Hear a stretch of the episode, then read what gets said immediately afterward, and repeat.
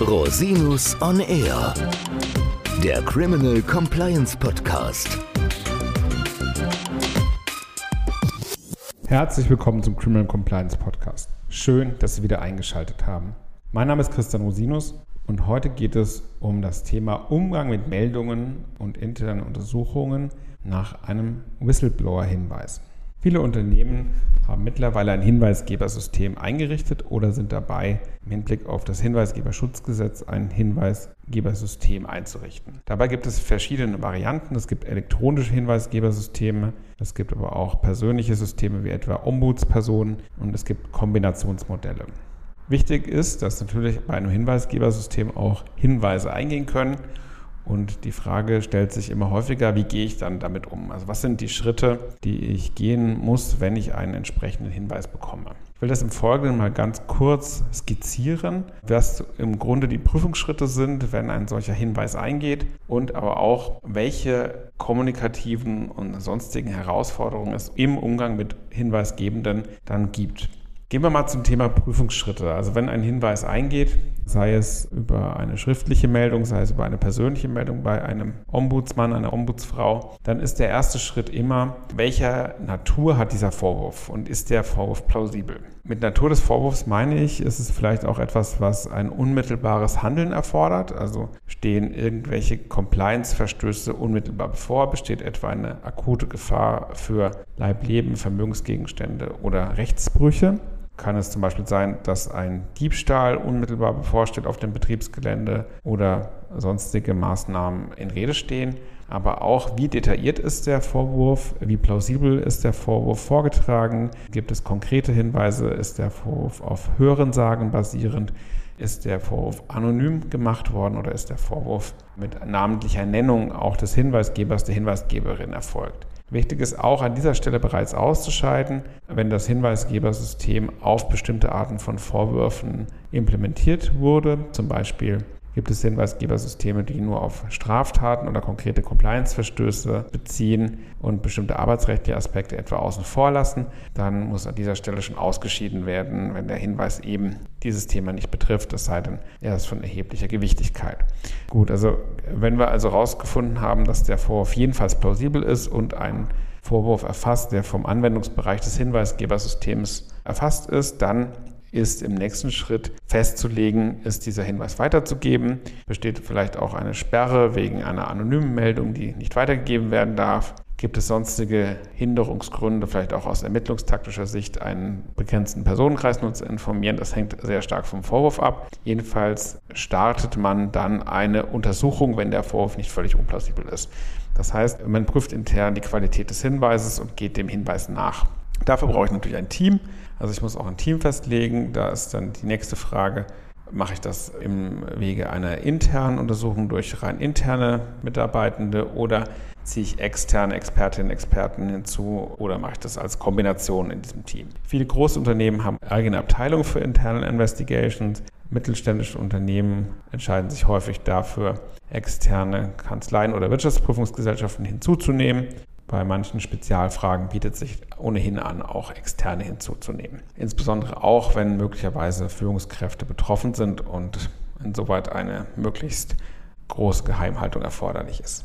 Der nächste Schritt, und das sind natürlich auch Schritte, die parallel ergriffen werden müssen, wäre die Sicherung von Daten und Unterlagen. Möglicherweise müssen E-Mail-Accounts gesichert werden, möglicherweise müssen bestimmte Unterlagen vor Zugriffen geschützt werden. Und dann werden die entsprechenden Prüfungshandlungen durchgeführt, also etwa das Führen von Interviews, die Durchführung einer E-Discovery, die Untersuchung von sonstigen Hinweisen, Befragung vielleicht auch der hinweisgebenden Person. Noch stärker, insoweit ist dann auch immer die Frage, kann man darauf hinwirken, dass die Anonymität aufgegeben wird. Das sind alles Themen, die dann im Rahmen der Untersuchungshandlung vorzunehmen sind. Der nächste Schritt wäre dann eine Auswertung. Also man bewertet und plausibilisiert auch die gefundenen Ermittlungsergebnisse. Man ordnet das rechtlich ein und in der Regel folgt ein Ergebnisbericht daraus. Aus diesen Ergebnissen werden dann Konsequenzen und Maßnahmen abgeleitet. Etwa bei besonderer Eilbedürftigkeit kann es auch sein, dass man, bevor ein Ergebnisbericht vorliegt, bestimmte Maßnahmen ergriffen werden, wie ein Antrag auf Arrestierung von Vermögenswerten, möglicherweise sind Kündigungssachverhalte arbeitsrechtlicher Natur zu prüfen. Da gelten dann Fristen, zwei Wochen Frist und da ist dann die Frage zu stellen, wann wurden auch vielleicht Führungskräften bestimmte Ergebnisse der internen Untersuchung mitgeteilt und natürlich wird abschließend dann auch über weitere Maßnahmen zu entscheiden sein, etwa wenn ein Vorwurf zu Unrecht erhoben wurde und die entsprechenden Personen sozusagen dann davon betroffen waren, dann kann es auch Maßnahmen geben, die sozusagen da auch eine Abhilfe oder ein Mitigieren schaffen müssen. Also das ist mal so ganz vereinfacht der Ablauf im Fall eines Hinweises oder im Fall von Hinweisen. Häufig ist es auch so, dass auf einen Hinweis mehrere Hinweise folgen. Insoweit muss man sich da auch flexibel auf die jeweilige Gegebenheit einstellen.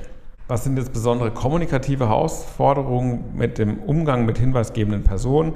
Zunächst einmal ist es natürlich eine Herausforderung, mit jemandem zu kommunizieren, der vielleicht anonym einen Hinweis gibt. Grundsätzlich gilt, ein anonymer Hinweis ist natürlich weniger glaubwürdig als ein Hinweis, der von einer Person unter Namensnennung gegeben wird. Aber ein Hinweisgebersystem ist natürlich auch deshalb so erfolgreich, weil es die Möglichkeit von anonymen Meldungen gibt. Und viele Menschen haben ja auch Sorgen, dass eine Konsequenz durch einen solchen Hinweis erfolgen kann, dass ein Bedürfnis nach Anonymität besteht. Und ich versuche dann immer, wenn ich entsprechende Hinweise bekomme, unter dem Siegel der Verschwiegenheit oder gar unter Anonymität und Nichtnennung des Namens meines Gegenübers, die Anonymität dann ab einem gewissen Punkt aufzuheben, zumal dann, wenn wir in die Beweisfrage gehen und es möglicherweise notwendig ist, Beweise zu erheben oder auch zu sichern oder wenn quasi eine weitere Untersuchung praktisch immer dazu führt, dass die hinweisgebende Person aufgedeckt werden muss. Da versuche ich dann dann immer gemeinsam mit dem Unternehmen auch Schutzmechanismen zu schaffen. Da wird auch das Hinweisgeberschutzgesetz ja auch Hilfestellung leisten, dass auch die Vertraulichkeit und Anonymität so weit gewahrt ist, wie es eben möglich ist. Bei der Prüfung eines Hinweises ist natürlich auch immer wichtig, was hat der Hinweisgeber, die Hinweisgeberin von Motiv. Ich habe in meiner Praxis festgestellt, es gibt verschiedene Arten von hinweisgebenden Personen. Manche sind altruistisch motiviert, wollen anderen helfen. Das habe ich häufig auch schon erlebt in MeToo-Konstellationen, wenn Kolleginnen und Kollegen sich an die Hinweisgeberstelle, ans Whistleblower-System gewandt haben, um zum Schutze von Dritten zu agieren. Es gibt egoistische Motive, so nach dem Motto, warum darf der, die das, wenn ich das nicht darf? Es gibt auch opportunistische Motive, wenn quasi schon im Unternehmen bestimmte Sachverhalte aufgefallen sind, dass man sich auch anschließt, um nicht derjenige zu sein oder diejenige, die nichts gesagt hat und es gibt ganz strikt regelbasierte Hinweisgebende, das heißt Menschen, die eben sich an die vorgegebenen Regeln halten. Das ist so ein Erfahrungswert, das ist natürlich nicht wissenschaftlich fundiert, aber das habe ich in meiner Praxis als Ombudsmann und als Begleiter von internen Untersuchungen bei Unternehmen schon öfter erlebt, diese Konstellation. Ganz wichtig ist, dass man eine Reaktionsgeschwindigkeit und Reaktionsqualität aufrechterhält. Das heißt, dass der Hinweis schnell bearbeitet wird. Man muss sich allerdings daran gewöhnen, dass manchmal die Antwortzeit der hinweisgebenden Person nicht immer dem entspricht, was man sich da vorstellt. Manchmal bleibt auch eine Antwort auf Rückfragen auf. Dennoch darf man sich dann nicht von der internen Untersuchung abhalten lassen. Also man darf quasi nicht zu lange zuwarten, sondern muss weitermachen an der Stelle. Eine große Herausforderung ist auch der Umgang mit Ängsten oder Bedrohungen. Es sollte auch mal vorgekommen sein, dass hinweisgebende Personen bedroht worden sind oder dass eine hohe Emotionalität stattfindet. Das ist natürlich auch eine kommunikative und schwierige Situation für den Empfänger von solchen Hinweisen. Zum einen bedarf es natürlich dann des Schutzes der hinweisgebenden Person. Auf Bedrohungen darf natürlich auch insoweit reagiert werden, dass da möglicherweise weitere Sachverhalte zu untersuchen sind, die dann im Laufe der Zeit auch äh, vorkommen können. Am Ende des Tages stellt sich natürlich immer die Qualität, wie bewerte ich einen solchen Hinweis? Also handelt es sich um Falschmeldung oder war der Hinweis zutreffend? Und natürlich gibt es auch Konstellationen, wobei ich dazu sagen muss, dass das in meiner Praxis sehr selten vorkommt, dass es offensichtliche Falschmeldungen gibt. Das heißt, Hinweisgebende, die aus welchen Motiven auch immer offensichtliche Falschmeldungen vornehmen, das hat in der Regel dann auch arbeitsrechtliche Konsequenzen und wird auch in Zukunft nicht geschützt werden vom Hinweisgeberschutzgesetz nach meinem Verständnis. Bei der Bewertung ist natürlich am Ende auch wichtig, handelt es sich um direktes Wissen oder Hörensagen. Das wird sich dann im Laufe der internen Untersuchung dann herausstellen. Am Ende einer internen Untersuchung auf Grundlage eines Hinweises durch einen Hinweisgeber, eine Hinweisgeberin ist natürlich auch immer die Frage, wer wird informiert. Also häufig möchte der Hinweisgeber, die Hinweisgeberin auch wissen, was aus dem Hinweis geworden ist. Das muss man dann abgewogen machen und ein Feedback geben vor dem Hintergrund auch der Ermittlungsergebnisse und möglicherweise Vertraulichkeits- und datenschutzrechtlicher Anforderungen. Also da ist ein ganzes Bündel von Fragen zu beantworten, bevor man dann diese Informationen auch an den Hinweisgeber, die Hinweisgeberin weitergeben kann. Ja, liebe Hörerinnen, liebe Hörer, vielen Dank für Ihre Aufmerksamkeit. Das war ein ganz kurzer Abriss dessen, was passiert, wenn ein Hinweisgeber, eine Hinweisgeberin sich meldet. Falls Sie noch Fragen haben, wenden Sie sich bitte jederzeit gerne an mich unter info at rosinus-on-r.com. Bis zum nächsten Mal. Ich freue mich auf Sie.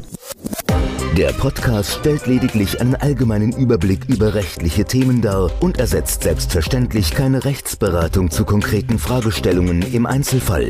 Bei Fragen wenden Sie sich an Rechtsanwältinnen und Rechtsanwälte Ihres Vertrauens, natürlich auch gerne an uns. www.rosinus-on-r.com oder unter www.rosinus-partner.com.